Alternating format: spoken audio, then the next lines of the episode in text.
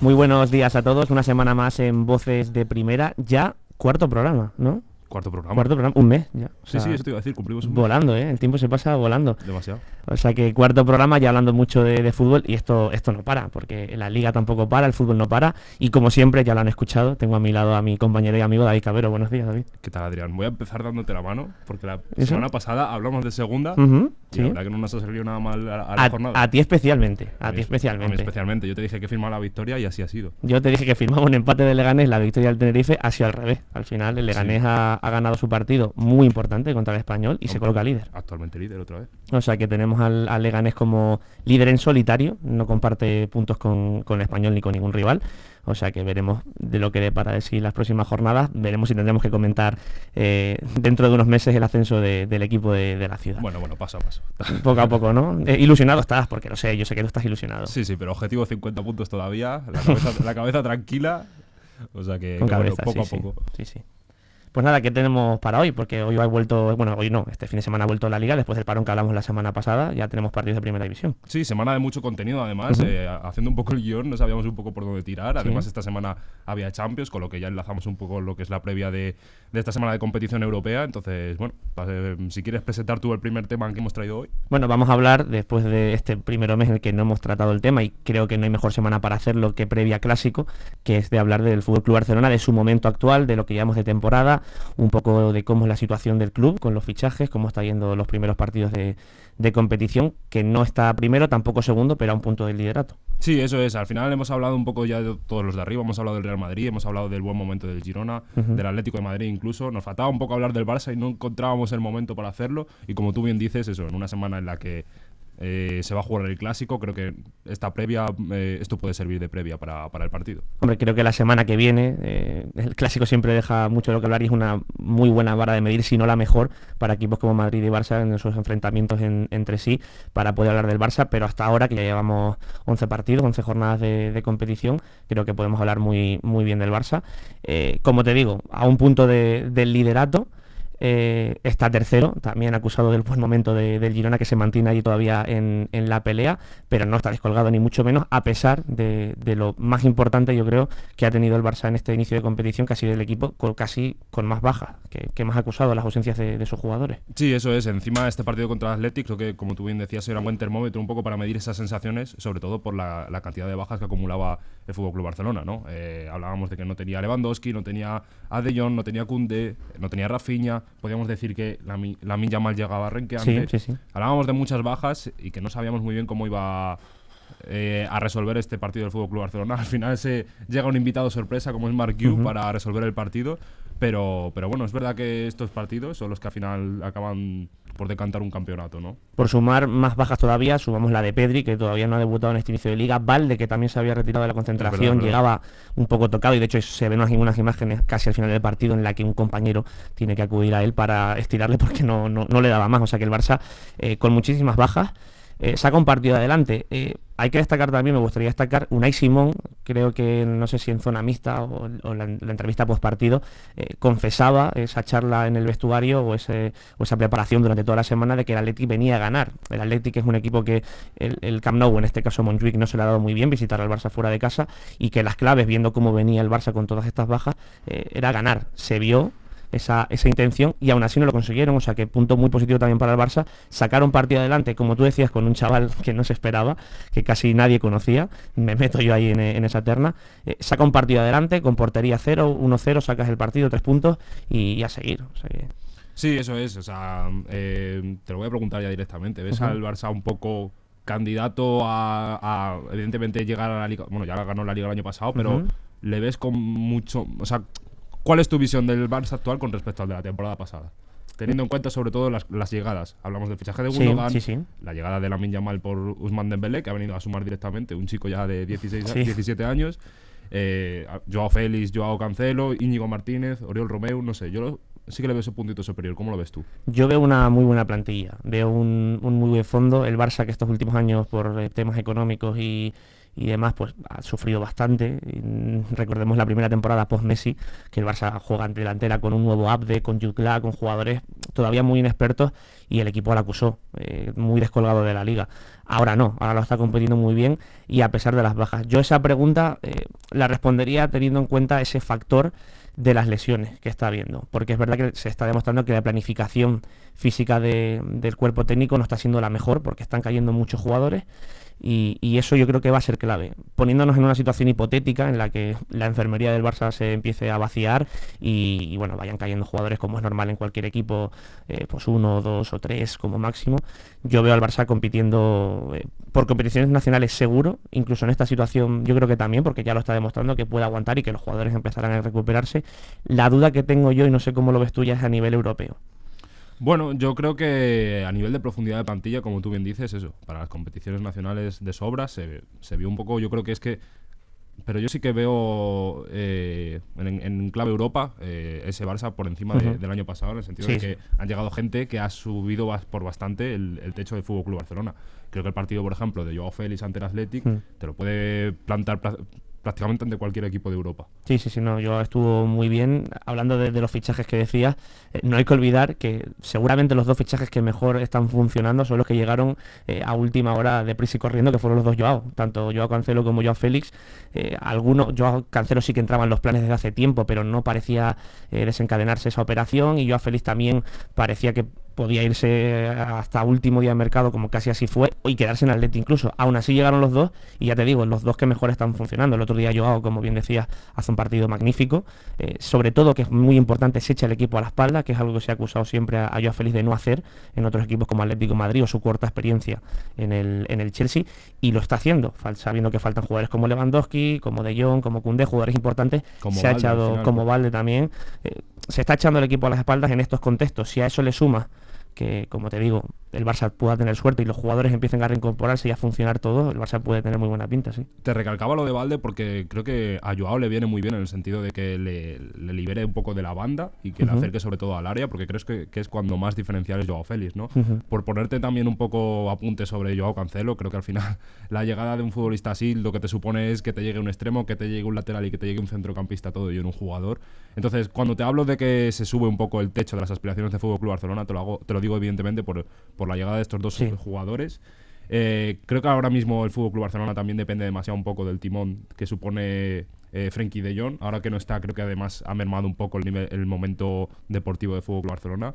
Pero creo que un Barça a pleno rendimiento, por enlazar un poco con la pregunta de antes, sí que creo que puede llegar a, a competir bastante por Europa. No sé cómo lo ves tú.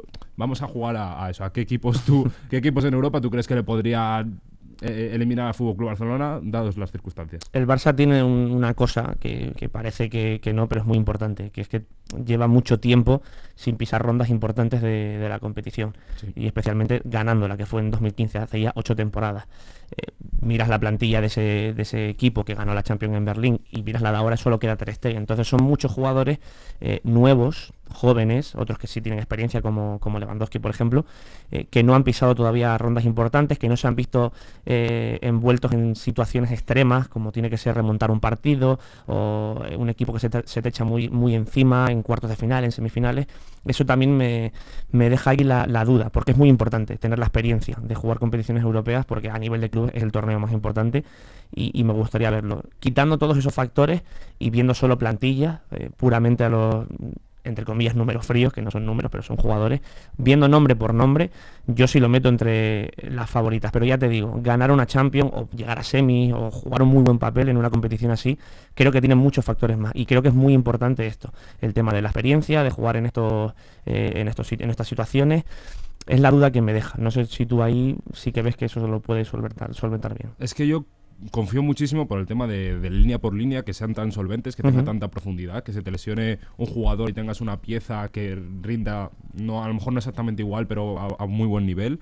Eh, y ya te digo, desde la portería que lleva años Ter Stegen eh, siendo diferencial absolutamente, a jugadores que ya se han consagrado más, como puede ser Koundé la defensa, como De Jong, que al final no se asentó de más en el Fútbol Club Barcelona, pero me parece que esta es la primera gran temporada del holandés en, en Can Barça. Y, pues bueno, en la delantera, el recurso que te sacas al final con, con la Miña Mal, más Joao Félix, más Lewandowski. Ya digo, es que me podría. Empecé bueno, la de Gundogan, que tampoco hemos comentado demasiado, pero bueno, sobre todo eso. Yo, ese punto por encima que pongo al Fútbol Club Barcelona con respecto al año pasado, creo que es lo que va a determinar más en Europa, porque en España ya lo tenía. No, yo creo que en eso sí que estamos muy de acuerdo, en que la plantilla es mejor que el año pasado, eso seguro, y que es una muy buena plantilla. Tiene mucho fondo porque están habiendo muchas bajas y otros jugadores están jugando muy bien. El nivel de Gaby también ha sido muy bueno en esta inicio de temporada, lo hablamos la semana pasada con la selección y también lo está haciendo con, el, con su club. Entonces, la plantilla está. Yo por plantilla, si están todos sanos, la veo compitiendo muy bien como te digo, insisto en eso. Sé que soy muy pesado, pero insisto, me deja duda el, tema de la poca experiencia que, pueda haber. Pero bueno, para eso hay que verlo. Lo más seguro, luego hablaremos de la previa de Champions, es que el Barça esté en octavos, es lo más probable, tienen el grupo y cómo ha empezado. O sea que veremos a partir de ahí qué eliminatorias le tocan. Por cerrar un poco el tema, y te pido perdón porque no he estado poco en guion, ¿quién llega mejor al clásico? ¿El Barça o el Madrid? Eh, mm, es de los clásicos últimos que veo más pares.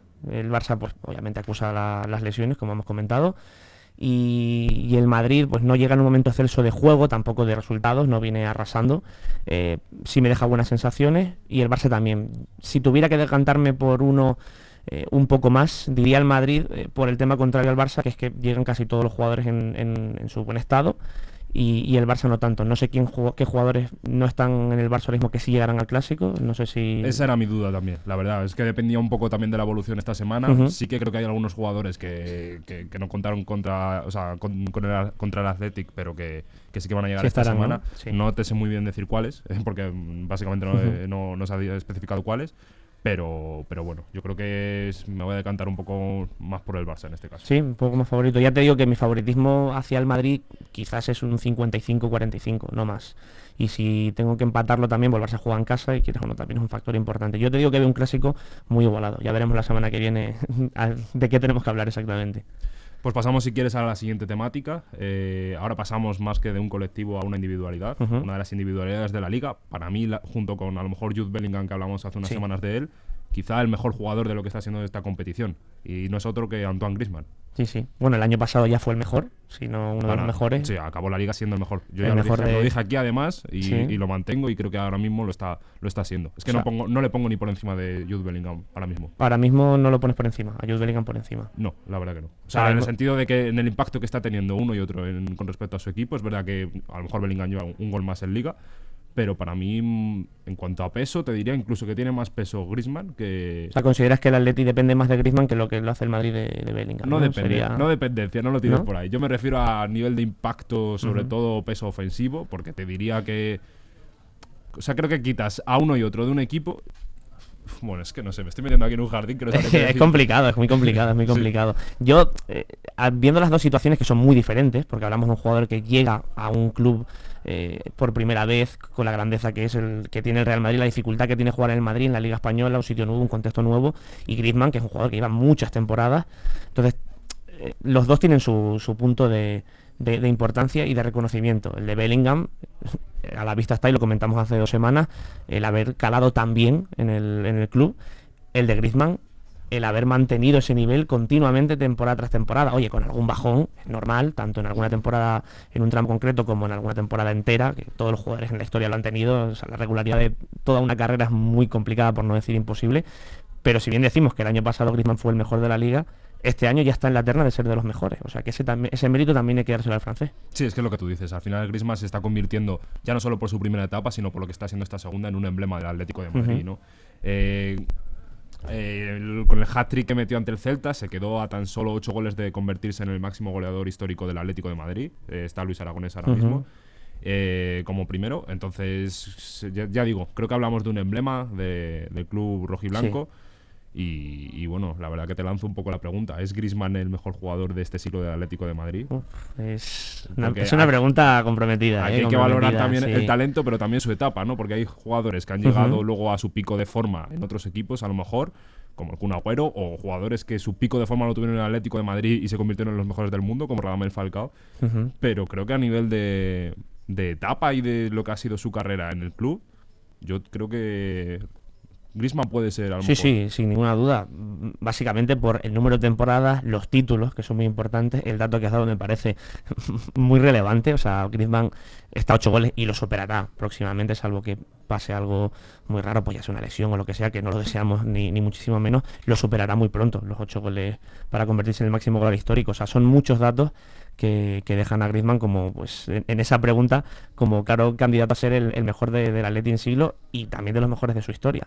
Es- seguramente eh, la, la pregunta no tendría ninguna duda si esa Champions o esa Champions que jugó él en 2016 la, se la hubiera llevado porque de hecho él tira un penalti que, que erra, luego lo, lo anota, ¿no? En la tanda de penaltis me parece que Griezmann sí que, sí que marca. Sí. Seguramente con ese título y más todos los que ya ha ganado con el Atleti eh, se coronaría como el mejor o casi, casi el mejor de la historia de- del club. Es que de 2016 a 2018 yo creo que para mí Griezmann es tercer, cuarto mejor jugador del mundo por detrás solo de, Cristiano. Bueno, estuvo en el debate en algún balón de oro de, de- de- Sí. de subir un poco más de, su hecho, se posición. hablaba un poco de eso, de que si se sentaba en la mesa de Messi Sí, y Cristiano. sí. Entonces, no lo sé, ahora mismo eh, el momento actual de Griezmann, no sé si lo pongo casi de forma con el respecto al Griezmann de 2016-2018, no sé que a lo mejor no anda tan, tan lejos como se dice, ¿no? Yo creo que es que se le ve muy cómodo en el campo, se le ve que disfruta y, y ya digo, además una, individual- una individualidad que sobre todo potencia lo colectivo. El otro día hablábamos de Morata también.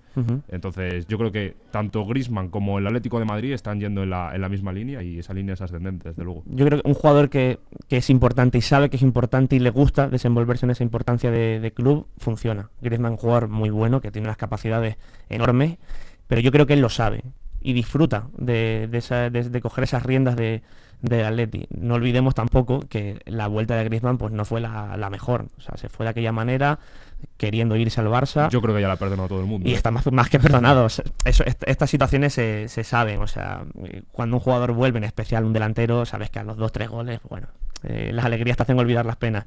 Y, y lo de Griezmann va mucho más allá de dos, tres goles. O sea, es un nivel muy importante y yo creo que eh, la afición atlética sabe de lo importante que es Griezmann para, para, su, para su club. Pues veremos a ver dónde llegan las aspiraciones de, de Griezmann en Liga. De momento, siete goles, segundo máximo goleador en competición. Y bueno, seguiremos siguiendo la evolución de, de. Griezmann en el Atlético de Madrid. Si quieres, cambiamos ahora de, de tema. eh. Pasamos ahora a otro estamento de, de primera división, como es en este caso un recién ascendido, como la Unión Deportiva Las Palmas. Y bueno, enlazándolo ya con quien más queremos centrar un poco este, este apartado, eh, la verdad, uno de los jugadores que, que más ganas tenía yo de ver A ti te en- encanta, ¿eh? en primera división. sí. Prefiero que lo presentes tú, porque es tinerfeño, no me atrevo yo. bueno, es, es un honor también para mí, pero tú también eres, es tu niño mimado también. Sí, sí, desde es, tu, luego. es tu ojito derecho del fútbol. Bueno, hablamos sin duda de, de- de un jugador que esperemos sea uno de los nombres que comentemos de aquí en adelante, por el bien de, de Las Palmas, por el bien de la Liga Española y también de la selección, quién sabe, y es Alberto Moleiro, jugador canario y nacido en Tenerife, canterano de la Unión Deportiva Las Palmas. Si bien decimos a veces que necesitamos un par de partidos para analizar la situación de clubes o demás, nos ha bastado 15 minutos. 15 de Albert- minutos. 15 Teníamos minutos. tantas ganas que en cuanto sale. Pero es que bueno, al final sales, debutas en primera división y ya haces esa jugada yéndote de dos, tres jugadores. Es tremendo, es tremendo. Le faltó el gol, a lo mejor. Quizá el mejor debut de este, de este fin de semana lo tuvo Mark Yu. Sin duda, sin duda, sin duda. Pero bueno, Alberto Moleiro tampoco se quedó atrás. Ya digo, ya un jugador que tenía muchas ganas yo de, de verle un poco y de, y de asistir a lo que iba a ser.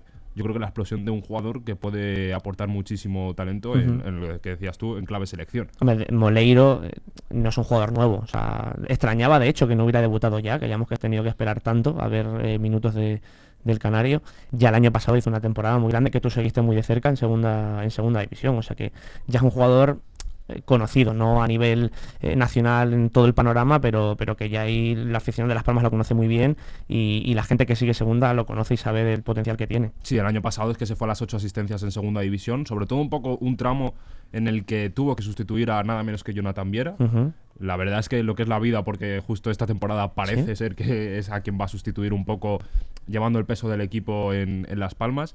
Entonces, bueno, ya digo, eh, una pena haber, habernos perdido este tramo de temporada, sobre todo por la lesión, una, la primera grande en su carrera, una lesión muscular que al final eh, nos ha privado de Moleiro estas 10 primeras jornadas de campeonato.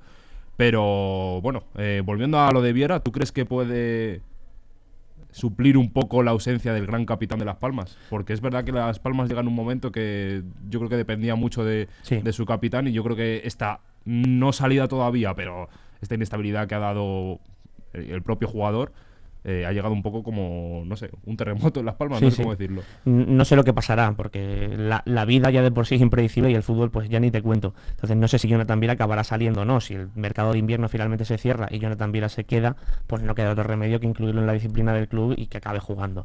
Poniéndonos en la situación de lo que parece ahora mismo, que es que Jonathan Viera saldrá de Las Palmas y alguien tendrá que, entre comillas, asumir su rol, siendo muy complicado porque la sombra de Jonathan Viera es muy grande creo que Moleiro puede tener eh, un papel muy importante. Ya se vio el otro día, es lo que decimos. Eh, un jugador que en, 15 minutos eh, ya no solo lo que hace futbolísticamente en el campo, sino lo que genera en la, en la gente. O sea, Moleiro sale al campo y la gente empieza a corear su nombre, ya se nota algo diferente. Luego es verdad que Las Palmas pierde, o sea, tampoco sale la cosa muy muy bien, pero tampoco se le puede acusar a él la culpa de, cometer ese penalti y de luego que Bebé para el Rayo la notara en los ya no 15, en los 5 primeros minutos, el primer balón que toca, el segundo balón que toca, ya deja destellos de, de un jugador que, quiere el balón, que, se siente importante en Las Palmas, que bueno, conoce la casa muy bien y que también yo creo que sentirá esa responsabilidad de, amor al club, de, querer levantar la, situación en ese momento de ese partido.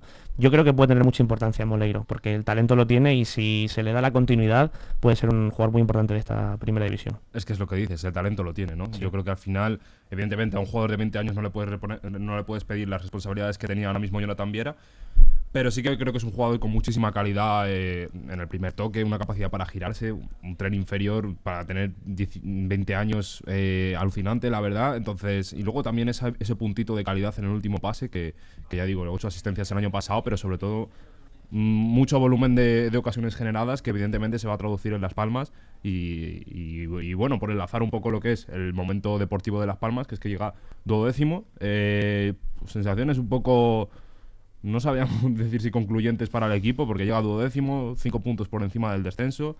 Eh, fíjate, es que lo hablábamos ayer de fuera de guion.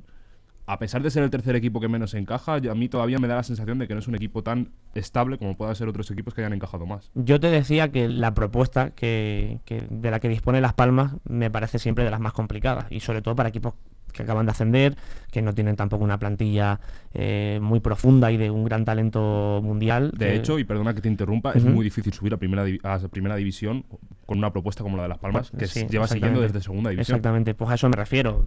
Yo, ves las primeras jornadas de Las Palmas en las que los resultados no estaban llegando del todo y, sí que ves esa iniciativa de querer tener el balón como propone Las Palmas y como propone sobre todo su entrenador, García Pimienta, que viene de la casa que viene, que viene del Barça y eso se, se nota mucho esa filosofía y ves una propuesta atrevida, muy valiente, que si sale bien te da muchos frutos ya te digo que es más complicado porque no tiene jugadores de la talla eh, mundial que pueden tener jugadores del Barça, del Madrid, del Atleti para poder llevar a cabo esa propuesta. Aún así no le está saliendo del todo mal. Sí que creo que si carburara mm, eh, más en adelante eh, podría tener incluso mejores resultados. Aún así, lo que dice, duodécima posición, es el tercer equipo que menos encaja y si repasas bien todos los partidos, son partidos de pocos goles tanto encajando como sobre todo eh, anotando que creo que también es uno de los grandes problemas, esa falta de un 9 que a lo mejor sí le pueda dar algo diferente. Efectivamente, si hablábamos antes del talento que tenía que venir a suplir a Jonathan Viera, no hablábamos de un 9 porque es que ahora mismo en plantilla creo que hay una ausencia ahí de, producción de, goles, creo que Munir al final no es un perfil que dependa del que poder depender tanto, creo que Sandro lo mismo más allá de esa temporada en Málaga, creo que tampoco ha sido, ya digo, un jugador que que acapare mucha cantidad de goleadora a lo largo de una temporada. Entonces, bueno. Eh, y Soricaba tampoco es el delantero que espera las palmas para, para, hacer 15 goles esta temporada. Fíjate que ni hablaba de él. Por eso mismo. Pero bueno, entonces, depende un poco de los objetivos de las palmas, ya digo. El de la permanencia, yo creo que. No voy a decir que esté encaminada ni mucho menos, pero creo que, que sí que es un equipo para llegar a, media tabla. Entonces, bueno, pues eh, ya digo, eh, a mí defensivamente, pese a ser el tercer equipo que menos encaja, me parece que gran parte del mérito lo tiene Álvaro Vallés, eh, que es uno de los porteros que más goles está, evitando esta temporada. Entonces, no habla para mí demasiado bien que tu portero esté siendo el mejor del equipo. Bueno, eso, eso también obviamente hace bastante. Oye, el portero también juega, eso también siempre, siempre, se dice, pero te entiendo lo que quieres decir, que, oye, el, ser el equipo menos encajado no te exime también de tener problemas defensivos. En este caso Las Palmas los tiene, porque Álvaro Vallés, pues como tú dices, está teniendo actuaciones brutales en este inicio de temporada. El nivel de Valle siendo un portero y viendo cómo ha empezado, creo que se puede mantener.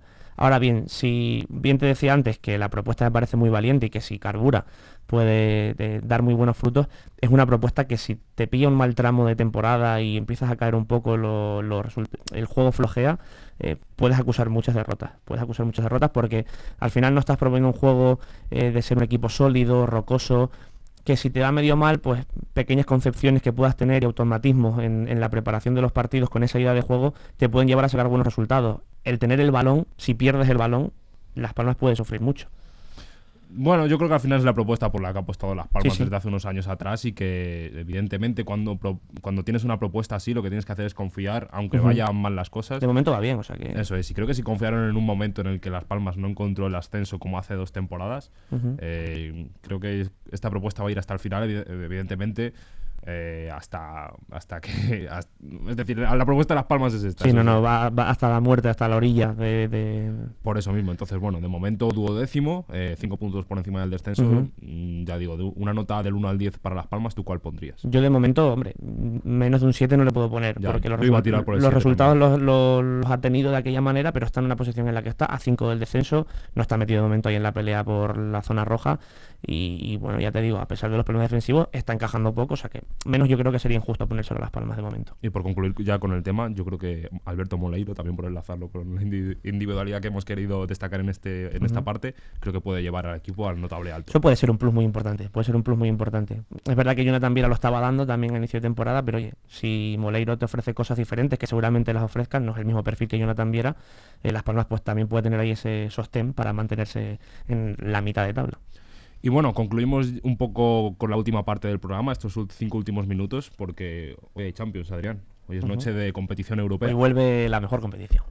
es verdad que no tenemos, eh, salvo un partido de nuestros equipos españoles, no tenemos otro gran eh, partidazo como podemos tener en otras jornadas también nos lo dejó el sorteo de, fase de grupos, que en los grupos españoles tampoco había un nivel muy alto, salvando los nuestros, pero tenemos partidos muy, muy interesantes, empezando yo creo que por más importante de hoy para los equipos españoles, que es el del Sevilla. Sevilla-Arsenal, match ball para, el Sevilla. Este totalmente, totalmente, o sea, se la juega absolutamente, porque si el Arsenal gana y, gana el, el Lens, se irían los dos, Lens con 7, Arsenal con 6, se quedaría con 2 el Sevilla. O sea, que se quedaría ya muy lejos de, de optar a una segunda posición. No hemos hablado en antena un poco del partido del Sevilla ante el Real Madrid, pero, pero bueno, no digo que como consecuencia de la llegada de Diego Alonso, pero creo que sí que se ve un Sevilla bastante atrevido en campo rival y, bueno, veremos a ver si esa propuesta, siendo además hoy local ante el Arsenal, se puede llevar a cabo, ¿no? Partido que tengo muchas ganas yo de ver. Sí, sí, sin duda. Si bien pensábamos eh, hace dos, tres semanas eh, como estos dos partidos muy claves para el Sevilla y que podíamos ver al equipo de Nervión sufriendo contra el Real Madrid y contra el Arsenal, de, momento el primer partido tampoco sufrió en exceso contra el Real Madrid.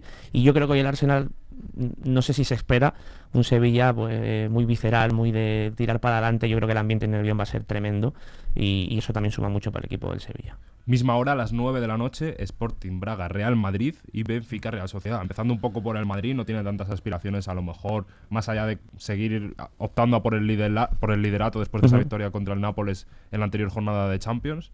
Eh, ¿Cómo lo ves tú este, este encuentro? Bueno, para el Madrid no debería eh, pasar factura. Yo creo que tienen la obligación eh, por la plantilla que tienen y por ser el Real Madrid, enfrentarte contra el Braga, de ganar el partido. No, no veo otra cosa positiva para el Madrid que no sea ganar y llevarte los tres puntos. Hoy no te voy a decir que de forma obligada tienes que ganar holgadamente, pero sí que tienes que, ganar y sacar el partido adelante, sobre todo porque es un partido muy importante, parece que no, porque si el Madrid gana, pues encara mucho la clasificación. Eh, campo muy bonito el del Braga. No quería, no quería irme sin decirlo, pero. Muy raro, muy raro. Ayer hablaban todos los jugadores del Madrid, eh, con, bueno, con la prensa y demás, de, lo, de, lo, curioso que es el campo. Sí, sí, sí, sí, desde luego. Y el otro partido de hoy, como decíamos, Benfica Real Sociedad. una Real Sociedad que, que bueno, eh, otro que optaba por el, por el liderato. Y yo creo que ahora, mismo, eh, después de las sensaciones ante Inter de Milán y ante Salzburgo del otro día, yo creo que el mejor de los cuatro ahora mismo por momento de forma. Eso te iba a decir, yo creo que de los españoles mm, también el mejor de que está jugando, el que mejor juego está proponiendo de, a nivel europeo. No sé qué será de hoy, o igual el partido es una cara totalmente diferente para la Real, pero si sigue manteniendo esa línea, yo creo que también la Real es favorita para, para ganar hoy y daría un golpe en la mesa porque pasaría toda la primera vuelta sin haber perdido ningún partido. Sí, yo con respecto al partido de Salzburgo, eh, a diferencia del, del, Inter de Milán, creo que la Real sí que supo cerrar el partido y es lo que espero hoy contra, contra el Benfica. Esperemos que, que se pueda dar. Evidentemente, partido creo que más complicado incluso que el del Inter teniendo en cuenta que juegas fuera sí. pero pero bueno eh, de momento yo creo que la Real Sociedad favorita en, en el show. bueno da garantías durante esta temporada tanto en Liga como en Champions así que veremos qué da y luego ya mañana tenemos eh, partido un pelín pronto en esos dos partidos que tenemos siempre a las 7 menos cuarto, dos horas antes de, de la jornada hasta de 9, donde se juega seis partidos. Tenemos al Barça contra el Shakhtar Donetsk que se juega en Montjuic. Sí. Veremos a ver, porque el Barça en situación casi igual que la del Real Madrid, por no decir igual, creo que por tema de puntos y de clasificación están las mismas. Y gana, también da un golpe en la mesa, es verdad que el grupo pues no es el más difícil del mundo, pero ha sacado sus dos partidos adelante, el primero con, con muy buen resultado y muy buen juego, si gana ya hoy, pues lo que te digo, yo creo que dejaría muy encarada ya la, la clasificación a octavos. Sí, yo creo que el Barça es el que a priori tiene más relajado un poco su situación de grupo, uh -huh. eh, le puede servir un poco, ya digo, como, como, previa para el clásico, pero no voy a decir que ya estén pensando en, en ese partido del sábado, pero, pero bueno, como digo, yo creo que partido bastante asequible para Sí, tiene que ser, al igual que el, que, el, que el Madrid en Braga, yo creo que también tiene la obligación de sacar este partido adelante. Un empate en casa contra el Shakhtar, ya no tengo una derrota, pues creo que sería un, un más resultado. No creo que afectara a, a largo plazo el, el, el, clasificarse, pero sí que pues bueno, el Barça tiene, como decíamos antes, plantilla suficiente para sacar este partido adelante. Y el otro de los españoles que nos queda, seguramente uno de los más complicados por el ambiente que se genera en, en ese estadio es contra el Celtic, el Atlético de Madrid. Eso es, partido para cerrar la jornada a las 9 de la noche. Y, y como dices, al final tierras escocesas siempre son difíciles Sí, sí. para cualquier equipo.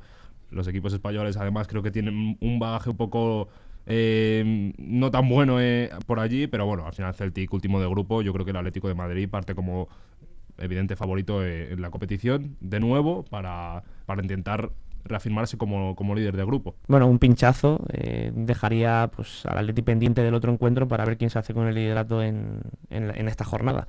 Eh, el Celtic es el único que no ha puntuado todavía de, de, todos los rivales, eso hay que decirlo también, pero bueno, juega en casa, yo creo que le motiva mucho también el partido de jugar contra un grande como el Atleti. Veremos a ver, yo creo que no es como el Madrid y el Barça, si el Atleti ganara no sería eh, un golpe definitivo, pero es importante para ellos teniendo en cuenta que ya ha jugado dos partidos fuera de casa y que la vuelta son dos en el, en el Metropolitano. Eso es.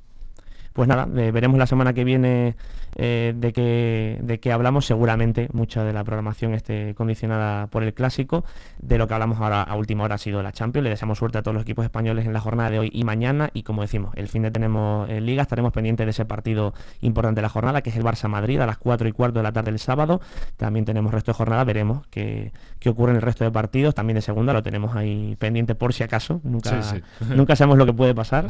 que igual tenemos cambio de líder. Esperemos que no, ¿eh? por el bien del Leganés. Eso es, partido trampa contra el Villarreal B esta, este fin de semana en casa. O sea que veremos. Y el Tenerife, pues también desearle suerte. A ver si la semana que viene podemos mencionar que los dos están ahí primero y segundo, que sería también muy bonito. ¿Contra quién juega el Tenerife? El Tenerife juega, uf, ahora mismo me pillas, creo que juega fuera. Eh, sí, juega fuera. Mm, No sé si ahora mismo no caigo, no sé si es Cartagena o no recuerdo cuál es, no lo tengo. Suerte para el Tenerife. Sea cual sea el partido, le deseo lo mejor al Tenerife. Así que nada, la próxima semana eh, les tenemos ahí, como siempre, todos los martes a las once y media de la mañana. Hasta pronto.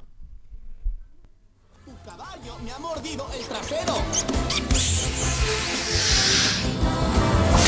Nuevo mundo, ya lo ves. Tendrás que echarte a mis pies.